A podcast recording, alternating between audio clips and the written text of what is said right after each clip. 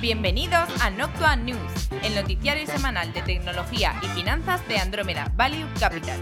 En media hora comentaremos las noticias más relevantes de estos sectores. ¡Comenzamos!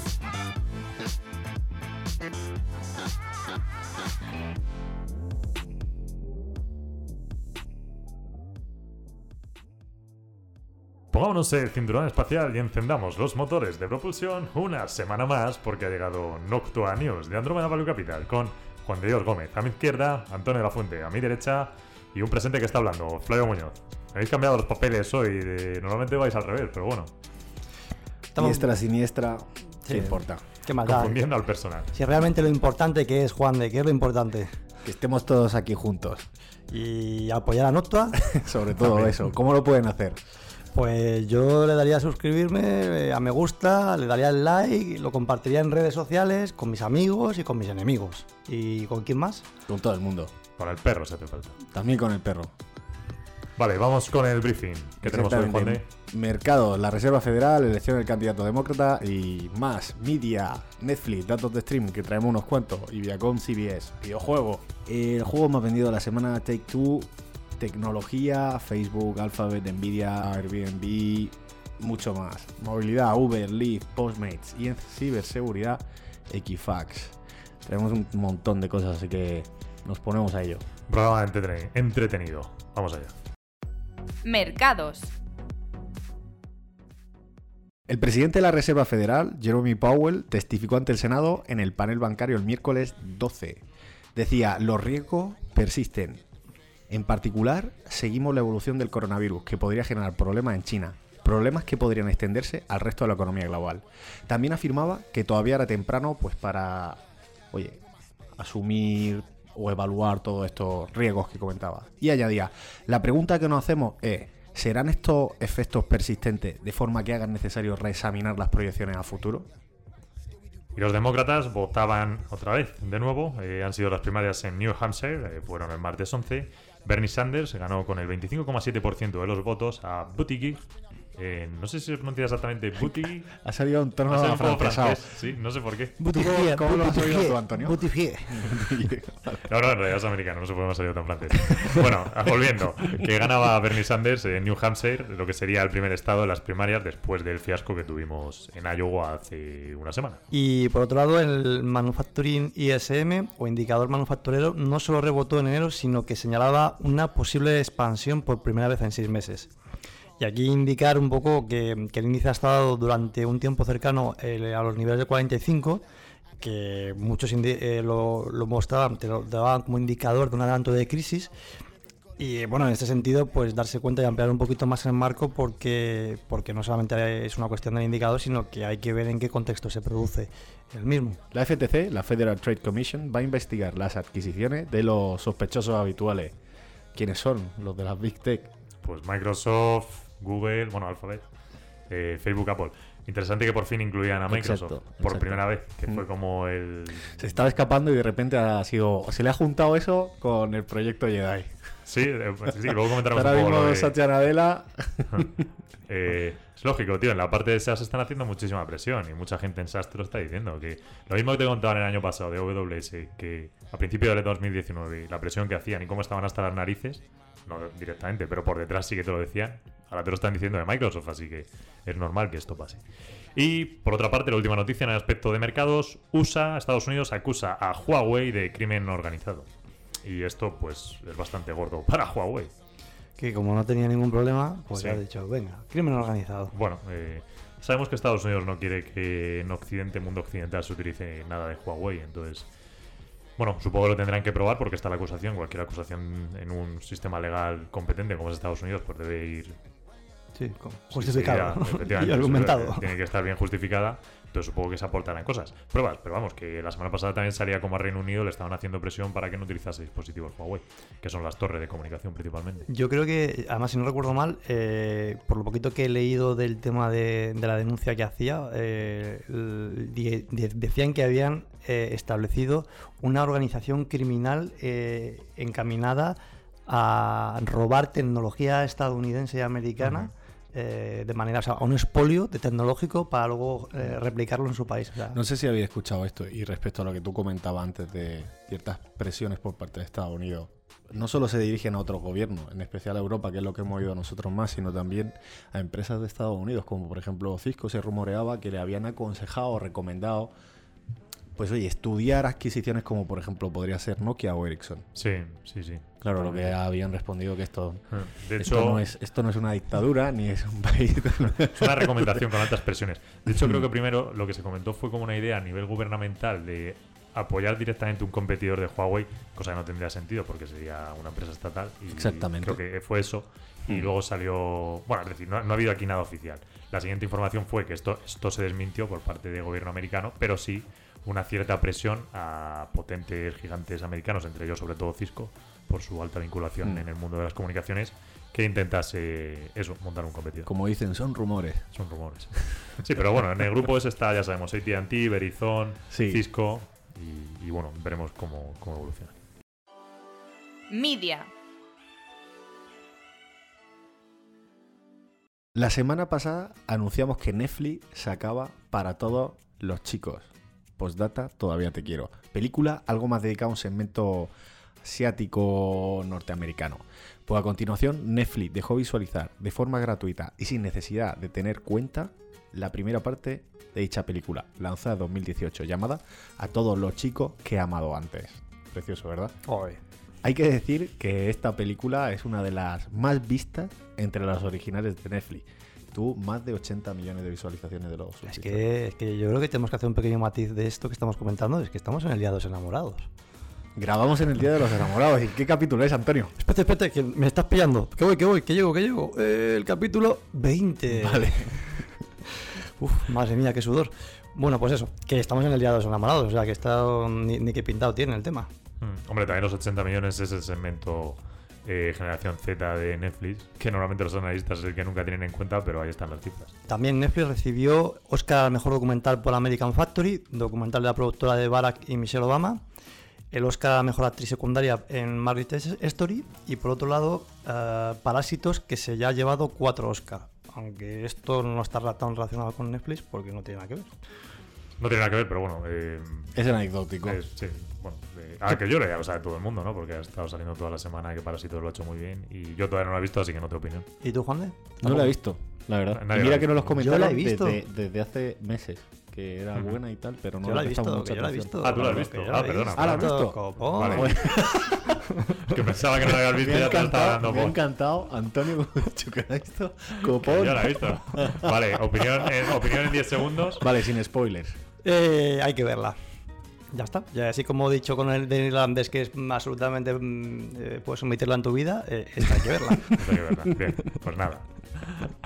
O vértela por fascículos, ¿no? Así como en pequeñas Sí, dosis. efectivamente. Es como un jarabe, es como un jarabe de esos concentrados. Por, por nadie me lo han pero Flavio, ¿tú has acabado el irlandés? No, ¿Ves? Ya está todo estoy dicho. jugando a videojuegos. Hola, aprovecho este minuto para agradecer a Andrómeda Value Capital, el fondo de inversión líder en tecnología, el hacer posible este podcast. Andrómeda Value Capital es un fondo de inversión que cuenta con la máxima valoración Morningstar, ha sido reconocido en medios de prestigio, invierte mayoritariamente en empresas tecnológicas en Estados Unidos, no tiene compromiso de permanencia y el importe mínimo para contratar es simbólico, de 10 euros. Si estás pensando en invertir a largo plazo, contacta con Andrómeda Value Capital por email en info@andromedavaluecapital.com. Andrómeda Value Capital, análisis de datos para la inversión inteligente. Liberty Global, el conglomerado de cable en Europa, vuelve a cerrar, y en esta vez, eh, en segunda ocasión, un acuerdo con Netflix. No es que vaya a cerrar Liberty Global, que he parado ahí, daba la sensación. Va a cerrar un acuerdo con Netflix. Claro, claro. Eh, eh, bueno, esto es dentro de la opción de televisión que tiene Liberty Global, del cable. Vale, Liberty Global es un conglomerado de, de- de telefonía y de televisión por cable. Y bueno, este acuerdo por lo que lleva es un poco más la, profundi- la profundización eh, entre ambas partes. Además también se filtra... Antes perdón. de filtrar, hay un vídeo súper chulo que se hizo desde Andrómeda que está colgado Ah, sí, cierto. en Lo recomendamos. el canal de YouTube, que tienen acceso si lo quieren ver. de Liberty. Bueno, sale Liberty, sale con Sale, compañía. sí, sale Liberty. Netflix. Sí, es- sí, toda la historia de John Malone, efectivamente. Una, una declaración de amor a John Malone. Una declaración, una, sí, por nuestra parte, sí, sí. Buen mentor. Y bueno, eh, siguiendo con este tema, se filtra definitivamente que Netflix está trabajando en una serie de Resident Evil. Para concluir Netflix, digo. Datos, queremos datos. Datos de Nielsen sobre streaming. Hicieron una encuesta y traemos varios resultados interesantes. El 91% de los consumidores que participaron están suscritos a un servicio de streaming. El 93% dice que seguirá pagando por el servicio de streaming al que están suscritos, junto con los nuevos que se vayan ofreciendo. Y un tercio, y la mitad de ese tercio tienen una edad entre los 18 y los 34, dijeron que están suscritos a al menos tres o más servicios de streaming. ¿Y vosotros? Mi hermano, por ejemplo, tiene Prime y Netflix para, para familia. Yo pago Spotify. Nos lo podéis comentar por enlace. ¿eh? Sí, sí. Yo, si quieres, eh, puedo decir que tengo a mi querido Netflix y, y, lo demás ya es vía, vía subterránea. Eran otros miembros de la familia. Yo pago todo y tengo un grupo de chupópteros que, que absorben. Menos mal que alguien mantiene el sistema. Y aprovecháis y nos comentáis por enlace. Cierto, cierto. A hacer comentarios de por dónde, de por dónde le chufláis vosotros. Muy bien metida la cuña de Slack. Último dato. Que sabes lo que pasa, que antes lo he dicho, pero lo he dicho tan mal que no se me entendía. Ah, vale. No lo habéis entendido ni vosotros. Es que como iba diciendo, último dato. Según Nielsen, cuando hicieron el informe existían 646.000 shows y o películas disponibles vía cable y vía plataforma de streaming en 2019, un 10% más que en 2018. Y de todo este contenido, solo un 9% estaba disponible a través eh, de una plataforma de streaming. Y para acabar con los datos de streaming, en Estados Unidos el 19% de todo el consumo de televisión ya es streaming, con Netflix que representa un 31% de ese 19%, YouTube un 21%, Hulu un 12% y Prime TV el 8%. Vale, venga, ahora todos a, a- A mezclaros. Venga con los modelos ya y ajustarlos. Bueno, Disney Plus todavía no sale porque fue hecho en diciembre todo esto de Nielsen, entonces eh, todavía no tenía muchos datos, pero bueno, Disney Plus ya aparecerá la próxima vez. ¿Y qué pasa con Viacom? ¿CBS? Viacom eh, combinará los productos para hacer más fuerte a CBS All Access, que es el servicio de streaming que tiene CBS, ya que Viacom y CBS se han fusionado. Incluirán activos de Viacom como Pluto TV, Nickelodeon, eh, Beat, MTV, Comedy Central, Paramount Pictures. Y Frank Palota eh, confirmó que mm, comentarán sobre la estrategia de la compañía en el mundo de streaming a finales de febrero. Interesante esta reunión con inversores. Eh, la versión premium también incluirá Showtime, que es el servicio de streaming de CBS.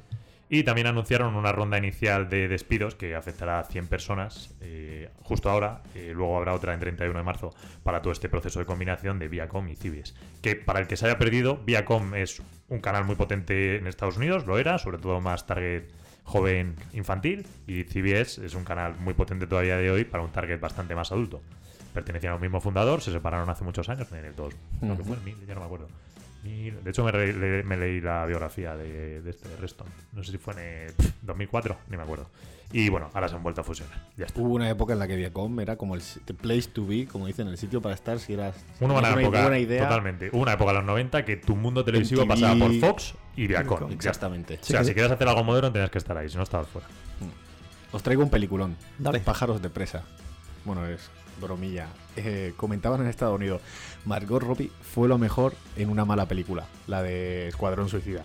Y la misma fórmula se repite en Pájaros de presa. Con eso digo todo. Han hecho 33 millones en el último fin de semana en Estados Unidos y 81 Ah. en el mundo. Esta es la de DC, la- el último estreno de DC. Sí. Joder, he escuchado auténticas, auténticos estropicios de esta película.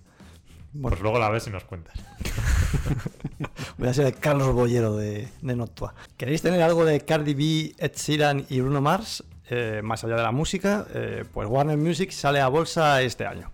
Así que si tenéis interés en comprar acciones, a por ello. Muy bien. Y Amazon Prime TV ficha al presidente de Sony Pictures Television, que se llama Mike eh, Hopkins, como Head of Video Entertainment, que incluye a Amazon Studio y a Prime, Prime Video. Eh, James Shale, que es el jefe de Amazon Studios, reportará directamente a Hopkins bajo la nueva organización. Recordemos que esto viene a relación de que el antiguo jefe de Prime TV, que se llamaba Jeff Blackburn, eh, decidió en 2019 retirarse durante un tiempo. Entonces, bueno, Amazon ha tenido que hacer este pequeño ajuste de, de- de poner ahora a alguien al cargo de, de Amazon Studios y que este reporte por arriba a Prime TV. Que antes no estaba así estructurado. Bueno, pues un cambio de estructura. Spotify lanza en Reino Unido y Australia Spotify Kids como app independiente exclusivamente para niños. Eso sí, siempre que estén integrados dentro de un plan familiar de Spotify. Y YouTube, que está preparando YouTube Music internamente para sustituir a Google Play Music. T-Mobile. Finalmente el juzgado federal, eh, en el que recaía la competencia de revisar el caso de fusión de T-Mobile con Sprint, tras la oposición de los abogados de estados como Maryland, eh, Connecticut, Hawaii, Illinois, bueno, de ciudades también, perdón, porque sale Nueva York, eh, y contra la postura positiva de la FTC, que es el organismo de comunicaciones americano, y el Departamento de Justicia, el DOJ, eh, bueno, pues decía que reconoce que no existe razón de bloqueo por motivos de competencia más allá de las consideraciones impuestas por la propia FTC eh, inicialmente, eh, al proceso inicial, vamos. Y bueno, eh, finalmente lo único que faltaría en el proceso es que es, eh, el- lo que es la Comisión de Bienes Públicos de California apruebe la transacción, que bueno, California pues siempre lo, aprueba, así que no hay más. Recordemos, a ver, por, contextualizar un poco, Timo, en Estados Unidos hay cuatro grandes de telefonía, Verizon, AT&T, T-Mobile, Sprint, se fusionan estas dos, T-Mobile más Sprint, la FTC, que ya lo mencionas, es este organismo, aprobó con condiciones, entraron los abogados de cada uno de los estados, que esto siempre hay intereses, de pues cada estado lo suyo, eh, se ha revisado se- por juzgado federal, se ha aprobado y lo que han dicho eso está bien y que simplemente se, se cumpla lo que la FTC ha impuesto inicialmente, ya está. Exactamente. Que son algunas pequeñas desinversiones. Sabéis que es SoundCloud, ¿no? Sí. Para el que no lo sepa, es una plataforma, podríamos decir, de música al estilo de Spotify, pero más indie, donde, bueno, pues la gente sube sus propias... Originalmente era para gente que hacía música y tal, y la subía ahí, más indie y demás. Levantan 750 millones. ¿Y quién es el que proporciona la pasta? Sirius XM. Exactamente. Estos son, estos son originarios por su servicio de radio online, sobre todo muy enfocada a que la escuchases en el coche. En el coche. Eh, compraron a Pandora, que era un competidor de streaming de Spotify estadounidense, con menos fuerza, muy volcado también en que su monetización fuese con publicidad. Se fusionaron esos dos, Pandora más Sirius XM, y ahora meten 750 millones en SoundCloud, o sea, bastante consolidación en el sector de audio. ¿Quién está por detrás de todo esto, Flavio? Pues la gente de Liberty y la mano de John Malone. Que nuevamente hicimos un vídeo hace unos meses para quien quiera ver a John Malone. En el, en el canal de Andromeda de YouTube, se puede, ya que nos ponemos. Exactamente, vamos a ser puristas.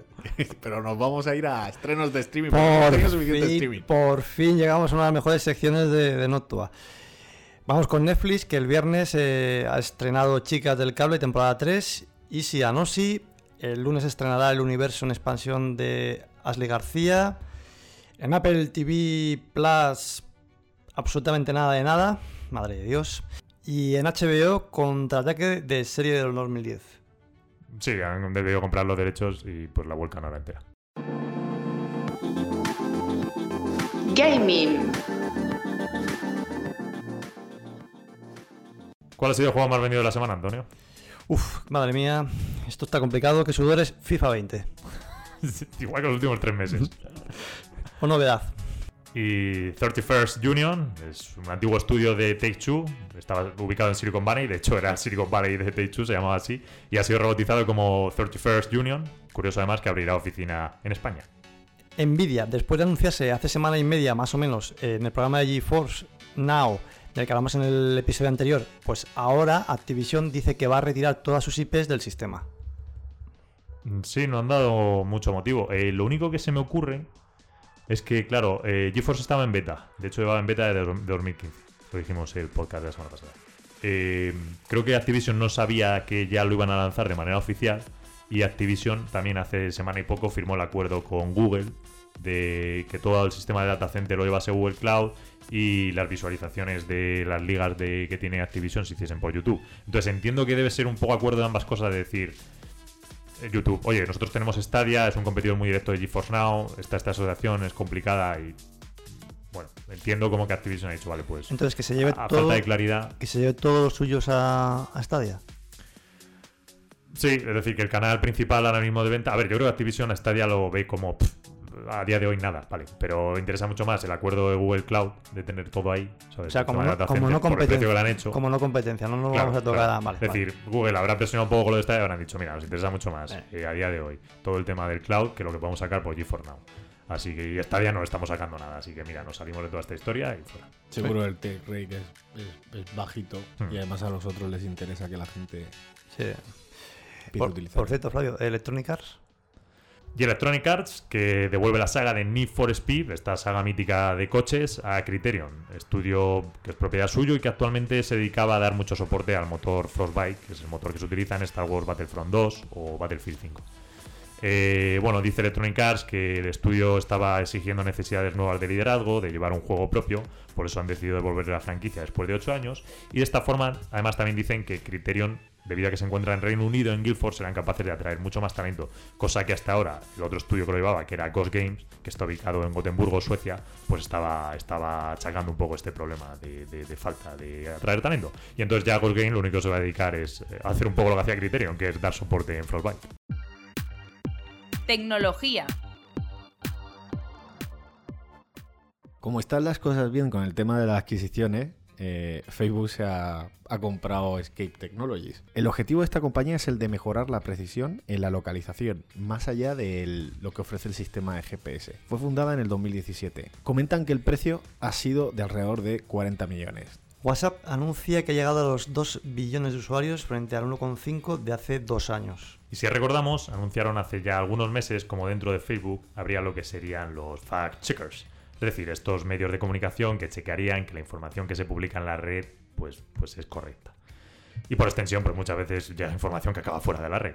El primero de ellos ha sido la agencia de medios Reuters, que pues, ha anunciado esta semana que empezaba a funcionar con una cosa que ellos llaman Reuters Fact Check, eh, como un canal de noticias y también un blog donde van a verificar que la información sea correcta y que esa información que también van a volcar a Facebook, pues aparezca en Facebook señalada como que es, es verídica, es correcta o que es falsa, porque de hecho lo estuve mirando el otro día y te aparecen las dos, información verdad, información, además con una probabilidad. Pero, eh, ¿la generan ellos o no la generan ellos? La información no la generan ellos, es fact-checker. O sea, es en plan, es información que hay por ahí y os dicen, oye, esta información sí que creemos que sí o no. sea, Router lo que hace es clasificarlo como falso, parcialmente falso o verdadero. Y los publica en un, en un blog. Ya Ya está. está. Ok, No, no, o sea, ese es su cometido. vale, entendido. También se espera que el 12, por San Valentín, lanzasen eh, Facebook Dating en Europa. Pero como eh, Facebook se encuentra en Irlanda, ahí se ha metido de por medio la Comisión de la Protección de Datos y Facebook se ha visto obligada a posponer el lanzamiento a nivel europeo. Eh, lo cual tiene bastante incidencia, pues eso, que la llamada de atención venga desde, desde este lado. Sí, venga de Irlanda porque ellos están en Irlanda. O sea, creo que si hubiese venido la misma llamada de atención, porque el organismo que, que- que se ha metido en el. O sea, la Comisión de Protección de Datos es la irla- irlandesa, No lo- lo hablar. Tío, si hubiese llegado de. ¿Qué te digo yo? Eh, un país, no sé, eh, Suecia, por ejemplo, creo que se habría dado igual, habrían seguido adelante. Para adelante, ¿no? Mm. Y finalmente anuncian un mayor presupuesto para Instagram Live TV. Eh, quiere meter más dinero para que esta parte monetice mejor, atraiga más talento y funcione mejor. Y también se ha filtrado una app por parte de Facebook, que estamos hablando, que podría competir con Pinterest y a la que han llamado, al menos de manera provisional, Hobby. Vamos a hablar un poco de WeWork. Ya tiene nuevo CEO, Sandeep Mathrani. Con anterioridad sacó de la bancarrota a General Growth Properties, el segundo mayor propietario retail de Estados Unidos. La vendió a Brookfield por 15 billones de dólares en 2018 y se convirtió en Head of Global Retail, o sea, el jefe de retail global. Algunos ex WeWorkers se reían del hecho de que ahora oficialmente We- WeWork reconoce ser una empresa de real estate, una empresa Sí, pues, te- ¿no? Tecnológica. tecnológica, súper claro. tecnológica. Por otro lado, ARM, eh, la arquitectura de CPUs, principalmente para móviles, lanza dos nuevos chips enfocados a la Edge, eh, Artificial Intelligence, el Ethos eh, U55 y el Cortex M55. Son interesantes ambos chips porque prometen funcionalidades de, de Artificial Intelligence at the Edge. Que, bueno, pues eh, está muy bien, es decir, está muy bien el concepto, pero bueno, la idea es que tú lo puedas, la idea es que tú lo puedas instalar dentro de algún dispositivo, pongamos una cámara y que la cámara sea capaz de procesar, de hacer actividades de machine learning, extendámoslo como inteligencia artificial, en la propia cámara, sin necesidad de enviar los datos a un data center. ¿Vale? Es decir, enviarle un dato a un data center y que una tarjeta gráfica, una, una FPGA se ponga a procesar todo este rollo para sacar. pues, O sea, no, que, que tenga capacidad cámara. de procesamiento. Eso es. ¿Será. ¿Será el hype de este año? Bueno, el hype de este año empezó con Tesla, pero ya veremos cómo acaba. Bueno, pero de Tesla ha dado mucho que hablar. Funding Secure, por ejemplo. O sea, no es solamente de ahora. Amazon. Al principio de la semana sabemos que Amazon sigue en su particular cruzada eh, por el acuerdo del Pentágono otorgado a Azure, ese proyecto Jedi. En esta ocasión busca la sustitución de distinto personal implicado en el proceso, como el secretario de Defensa, y también su comparecencia ante este caso, y también la comparecencia de Donald Trump. Algo que, bueno, es un poco más difícil. Y siguiendo con el mismo hilo, el jueves por la noche eh, se anunciaba que el tribunal que está llevando este caso paraba el proceso ante la espera de una revisión, con lo cual teóricamente que se debería otorgar el día 14 a Microsoft empezar, pues justo un día antes lo han parado. Así que mm, creo que hemos dicho alguna vez que el caso Jedi estaba mal otorgado a, a Azure. Y, y vamos, caso hay, es decir, si se ha parado es que el tribunal estima que caso hay y ahora empieza Mm. lo gordo.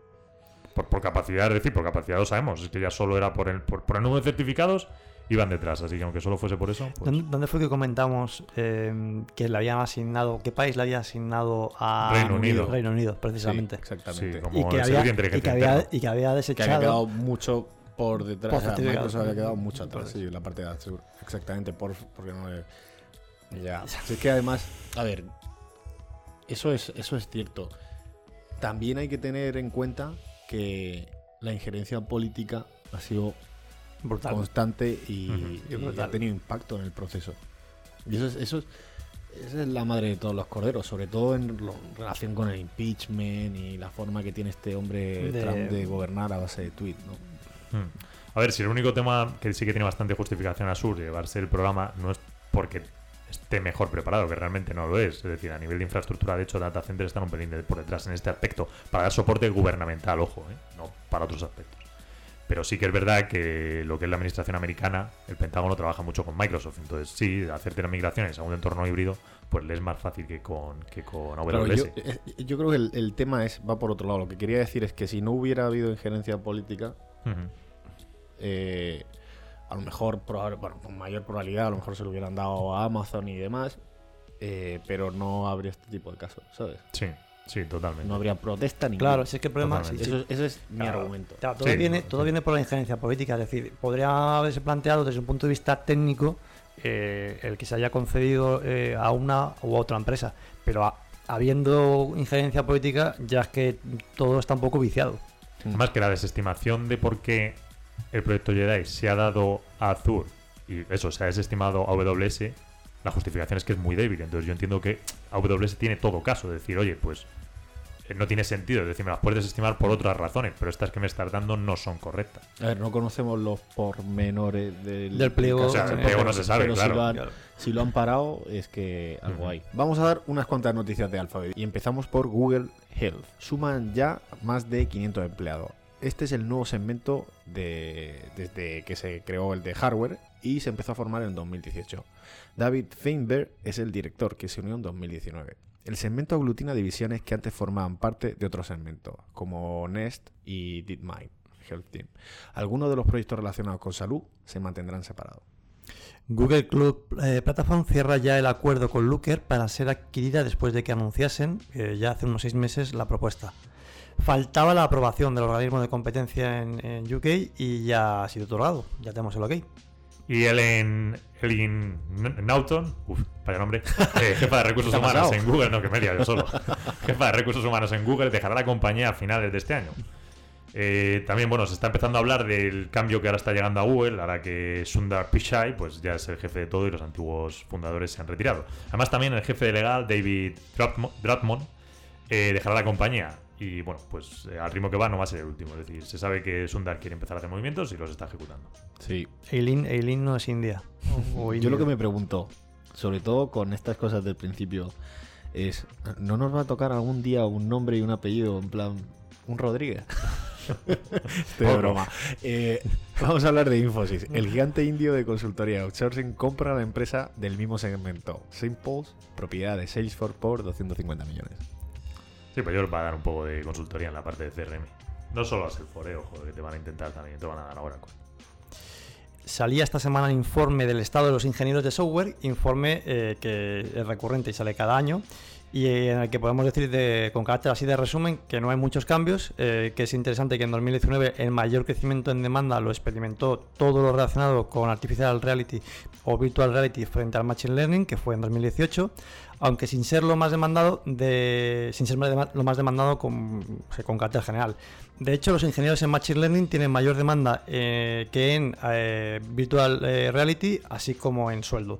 En cuanto a los lenguajes que se están demandando con mayor intensidad, destacan Go, Scala y Ruby. Airbnb. Se filtraba información de cara a una posible IPO, una salida a bolsa, este año, donde aparecían reflejados 322 millones de pérdidas netas durante los, primeros, durante los nueve primeros meses del año, sería hasta septiembre.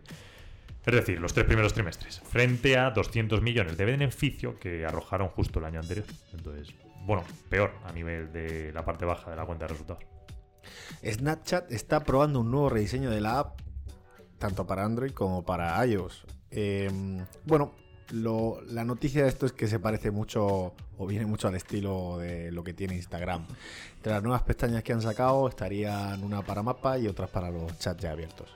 Sí, es como han movido, lo que, por ejemplo, Mapas estaba como muy oculto, era muy difícil encontrarlo. Sí. Y le han sacado una pestaña afuera. Abajo han puesto una tablita de tipo buscador, entonces te mm. mueves como en Instagram, clicas una, clicas otra y te desplazas. Y Cisco, que presenta resultados, ha presentado unos resultados correctos eh, en los que se destaca el mayor peso, como suele ser habitual, de la parte de venta de hardware e infraestructuras a los proveedores de cloud. Sí, de hecho luego cayó un poquillo al día siguiente en la apertura. Y siguiendo con la misma, NetApp, eh, ya que hablamos de infraestructuras, pues también presentó resultados por debajo del consenso de analistas. Eh, creo que era bastante lógico. La parte de Cloud Data Services creció un 146% anual. Esta parte les crece mucho. El problema es que representa un tanto por ciento muy pequeño de los ingresos de la compañía y todavía no consiguen mitigar la caída de la parte de hardware tradicional, lo que supuso que los ingresos cayesen en conjunto un 10%. El CEO comentaba que es un mercado de memoria empresarial todavía muy débil. Además, no solo eso, eh, la parte de memoria de NetApp, la que vende, eh, es una memoria de disco frente a la memoria flash eh, que se ha ido imponiendo ahora ya que los precios han bajado y pues la verdad es que lo hace mucho más fácil. De hecho, hay competidores como Pure Storage que le están robando cuota a NetApp. Entonces, bueno, la verdad es que lo tiene un poco difícil. Y al hilo de lo mismo, pues el, el CFO, el, director financiero, ha anunciado su retirada. Vaya. Nvidia presentó buenos resultados, tanto en la parte de gaming, como en los crecimientos, como en la parte de data centers, eh, tras un año, o sea, que tras un año pues vuelve a crecer. ¿Será la primavera de los data centers y florecerán cual almendro? Hombre, lleva unos meses, vamos, ha ido recuperando. A ver, creo que el año pasado fue un periodo bajo y la otra vez los hiperscalers, sí. como le llaman, están tirando otra vez en capes arriba, así que sí, debería tirarte. Movilidad.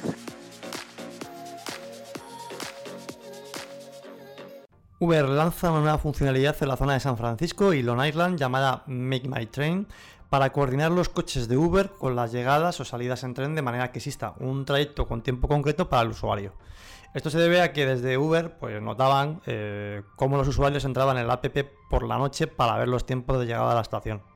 Eh, básicamente bicheaban a, los usuarios. También eh, se ha testado en Arizona el reservar un Uber desde una llamada de teléfono sin tener que utilizar la app. Como un taxi de toda la vida, ¿no? Antiguamente por teléfono. Tal cual. Se están descubriendo teletaxis. Estamos cerrando el círculo. Tal cual, ya no hay taxi. O los orígenes, origin. Ah, está bien. Y lo del tren está bien. Es verdad que mm. al final, si quieres una ruta completa, ¿no? Vas en, en, tren y quieres llegar y que esté tu Uber y llegar al trabajo, pongamos, y que sepan los tiempos concretos, pues es una buena idea. Y Leaf, el competidor, eh, presentó resultados y prometen también dar evita positivo.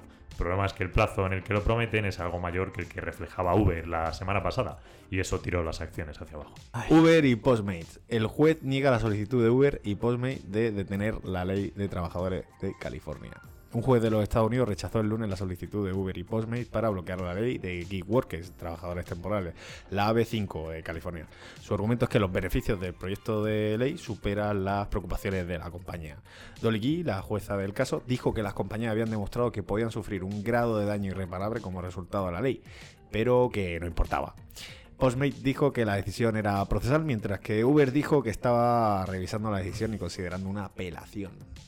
Oye, este comentario de la jueza del caso, si es así, me parece una barbaridad, ¿no? Puede ocasionar bastante daño, pero es indiferente. Vamos a seguir O adelante. sea, puede ocasionar daño a la compañía. O sea, no, es, es- no yo diría que hasta aprecio la empatía de la señora. En plan, oye, Reconocerlo, ¿no? os voy a jorobar el negocio, pero esto Pero no aún así, así, claro. Ya, bueno. Se supone. Hombre, la ley americana, el derecho americano tiene otro principio, no es tanto, ¿no? El, el- el europeo, entonces causar daño. Pero bueno, oye, yo qué sé. Eh, Ella, ella sabe más que yo, así que tampoco no va a meter en berenjenales. Seguridad.